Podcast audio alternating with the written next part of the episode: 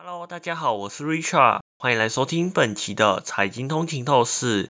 今天我们要为大家带来一则非洲最新的财经消息。在本期的节目中，我们将聚焦于非洲之角的伊索比亚。这个国家因为未能支付债券利息，而正式宣告成为非洲最新的债务违约国家。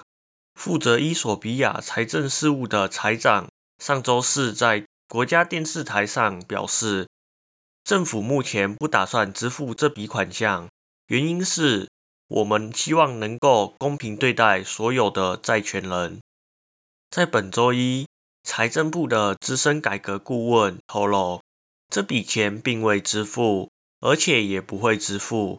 伊索比亚上个月的双边债权人达成协议，暂停了对债务的偿还，这使得伊索比亚成为近年来债务违约不断爆发的发展中国家之一。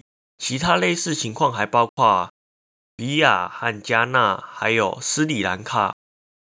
伊索比亚的债务重组提案要求欧洲债权持有人将到期日由二零二八年的七月延长至二零三二年的一月，同时将票面利率由目前的六点六二五帕调降至五点五帕，债权人无需面临任何的减损和损失，因为面值仍然维持在十亿美元。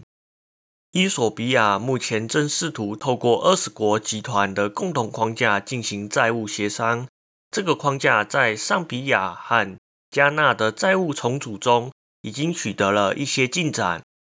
伊索比亚自二零二一年以来一直致力于重组债务结构，主要是由北部提格瑞地区爆发内战，导致投资者信心降低，且经济增长受阻。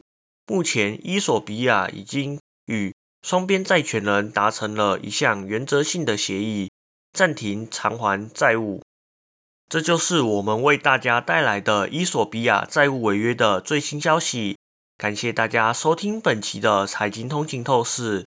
如果您喜欢我们的节目，请不要忘记在您喜欢的 Podcast 平台上订阅财经通勤透视。您也可以追踪我们的 IG、Facebook，或者是订阅我们的 YouTube 频道。那我们这一期就到这里喽，我们下一期再见，拜拜。